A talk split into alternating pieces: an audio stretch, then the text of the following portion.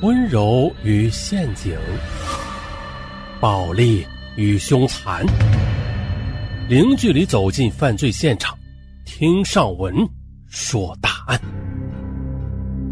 本节目由喜马拉雅独家播出。方青霞是河北省临漳县人，她有一个妹妹叫方清丽，还有一个弟弟叫。方清涛，从小呢，方青霞比妹妹方清丽各方面都出色。这方家父母常常以方青霞作为榜样教育方清丽。尤其是一九九六年九月啊，方青霞考入了河北大学。这样好了，母亲李秀英更是把她树立为标杆式的人物啊，要求方清丽啊，不管怎么样的大学都要考上一个。岂料呢，一九九七年九月的方清丽只考上了一所中专。唉，方家父母无奈的摇了摇头。姐姐方青霞大学毕业之后呢，到邯郸市一家银行工作。再后来呢，又经人介绍认识了开印刷厂的罗志军。二零零二年初，两人结婚了。二零零三年五月，儿子罗志出生。那见大女儿一家生活幸福啊，李秀英啊便催促小女儿赶紧找个好人嫁了。两千年六月。方清丽中专毕业后四处打零工，直到二零零四年的年底啊，才在天津的一家百货商场找到了一份收银员的工作。没想到的，就在这时，他果真的遇到了一位好男人柯阳。这一九八零年四月出生的柯阳是黑龙江省哈尔滨市人，在二零零一年六月，他从中国地质大学毕业后啊，又进入天津某油田生产事业部工作。他从技术员做起，凭借勤奋敬业的态度，很快的就做到了工程师。二零零五年七月的一天，柯阳到方清丽所在的商场购物，啊，不慎的将钱包遗落到了收银台。当时负责收银的方清丽拾到之后，根据钱包里的信息啊，很快的就物归原主了。哎呀，为了表示感谢，柯阳请方清丽吃饭，方清丽欣然应允。饭桌上，两人聊得很是投机。年轻人嘛，啊，你来我往中，很快的就确立了恋爱关系。啊，得知妹妹找了个工程师男友，身为姐姐的方青霞很是替她高兴。然而的，当妹妹把准妹夫带回老家之后，她却怎么也高兴不起来了。这事儿是这样的：零六年的春节，柯阳随着方青霞回到了临漳。往年呢，这罗志军。他都是坐在岳父方国庆身边的，可这下好了，这年呢，当罗志军习惯成自然的再坐到岳父身边时，啊，却被丈母娘李秀英一把给拉起来了。随后呢，李秀英把柯阳安排到了方国庆的身边，啊，这一幕刺痛了姐姐方青霞，她意识到了丈夫在娘家的地位已经被准妹夫给攻陷了，为此方青霞是郁闷不已。可是啊，这郁闷。才刚刚开始。零六年四月十日，李秀英是五十七岁的生日，方青霞给母亲买了一套衣服。杨科在得知之后，哎，给李秀英寄去三千元钱。哎呀，老人收到钱之后可高兴了啊，在方青霞所住的小区里，高兴的逢人就说：“哎呀，我过生日时哈，小女婿孝敬我三千块钱呢。啊，我这小女婿啊，真不错。”哎。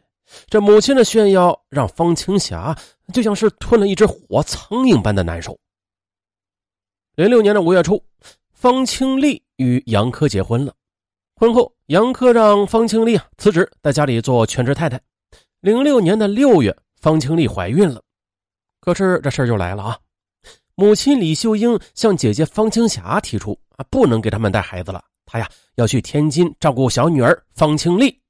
方青霞心里很不是滋味啊，啊，她觉得妹妹已经彻底的扭转乾坤了啊，谋杀了她的幸福，因为啊，她从小才是家里的标杆呢，还是没想到现在，啊，反过来了，她就这么想着想着，一个罪恶的念头便从方青霞的脑海中呼啸而来，她要破坏妹妹的幸福。机会来了，零六年十二月的一天。母亲李秀英听闻方清丽下身出血住了院，啊，便让姐姐方清霞领她迅速的赶到了天津。这医生经诊断后说呀，嗯，这下身出血啊，是营养没有跟上、操劳等各方面原因引起的。你们呢也不用紧张，嗯，住院打点营养液，应该就没事了。哎呀，这出一点血就如此的兴师动众，啊，当初我怀孕时有谁为我担心过呀？方青霞的内心再次失衡了，这一失衡，鬼点子也就冒出来了。他先是找到了柯阳，赤裸裸的说：“我知道你年轻，精力旺盛，可是再怎么着，你也得为清丽和她肚子里的孩子着想呀。”你就不能忍个十个月吗？这听了半天，柯阳才弄明白。哎呀，这这方青霞所指何事？那不仅是面红耳赤啊啊！连忙解释：“哎呀，这这哪儿跟哪儿啊？大家，这根本就不是你想的那样啊！”可是方青霞却咄咄逼人，还狡辩：“不是那个原因，那清丽怎么会下身出血呀？”呃，这，呃，柯阳无法解释，啊，只得是挥袖而去。看到柯阳气急败坏的样子。方青霞心里很开心，果然呢，柯阳认为是妻子出卖了隐私，啊，便责问妻子。可是方清丽呢，她则无辜的说她啥也没有说呀。柯阳却说了：“你如果没有告状的话，那你姐会无缘无故找我说那事儿啊？”见丈夫不相信自己，方清丽也发了脾气：“是我说了又怎么样？她是我姐，关心我一下又有什么错呀？”好，她没错，你没错啊，是我错了。柯阳说完，甩手而去，那留下哭花了脸的方清丽。再说姐姐方青霞，方青霞在知道这件事之后啊，连忙的去安慰妹妹：“哎呀，这柯阳怎么这么小心眼啊？妹妹不要怕，以后他要是敢欺负你，你就找我，我可不允许他这样胡作非为。”嗯，方清丽感动的那是频频点头。二零零七年三月底的，方清丽生下一名男婴。取名柯里，嚯，柯家父母很慷慨啊，奖励方清丽一辆本田轿车。这母亲李秀英不仅又在方青霞面前念叨了：“啊，这清丽嫁得好啊，嫁得好。”嘿，听得耳朵起茧子的方青霞心里是憋着一股气。零七年十月二十一日，方青霞终于是盼来了妹妹的哭诉电话。原来。柯阳和方清丽在孩子的教育方面出现了分歧，啊，柯阳失手打了方清丽。方青霞她听完妹妹的哭诉之后，不劝和，反而一个劲儿的劝她妹妹来到邯郸她的家里，还必须啊要柯阳来到这儿呃去跟他道歉，否则呢你以后在家里还有啥地位可言呢？哎，方清丽觉得那姐姐说的没错，有理，就直奔邯郸。这一巴掌把妻子打跑了，那柯阳自然要去向妻子道歉了。随后呢，柯阳就赶到了邯郸，在李秀英和方青霞的见证之下，向方清丽做出了下不为例的保证。之后，方清丽这才跟他回了天津。可是，令柯阳没有想到的是啊，此事发生之后的他经常接到方青霞的电话：“你又欺负我妹妹是不是？你要是再敢欺负我妹妹，那我可不放过你。”而这些电话令柯阳十分反感，同时，这次经历之后也让方清丽看到了丈夫的软肋。那此后的啊，一旦丈夫稍有不顺她的意吧，她就跑到邯郸的姐姐家里，只要她一跑，柯阳就得在后边追。因此呢，柯阳那是经常的请假，也逐渐令领导们不满，工资也常常的被扣掉许多。柯阳他也知道，这一切的一切都是方晴霞在从中作梗，不仅呢对他起了恨意。零九年六月的，方清丽的弟弟方清涛大学毕业，可是柯阳没有帮他找到工作，方清丽以丢了他的脸为由与他争吵，可没曾想呢，吵过之后的方清丽又跑回了姐姐家里。哎，最后的啊，罗志军他反而帮方清涛找了一份工作。啊，是一份销售工作。这方清霞觉得，哎呦，这这总算是挽回了一点面子啊。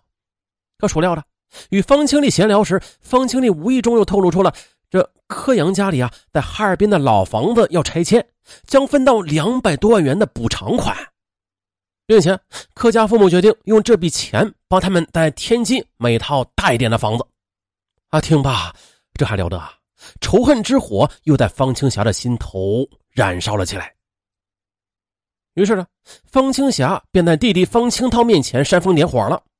哼，你那小姐夫啊，让他帮你找个工作都办不好。究竟是他没有能耐呢，还是不愿意帮你找呢？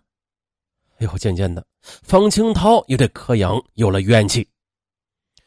二零一零年的春节，在一起过年呢，柯阳他关心的询问方清涛的工作的情况，可是呢，方清涛却板着脸回敬道：“我工作好与不好，与你没有半毛钱的关系。”看到方清涛与罗志军一家的甚是亲密。柯阳明白了，啊，是方青霞挑拨了他与小舅子之间的关系。柯阳对方青霞的恨，就像是野草般的疯长起来。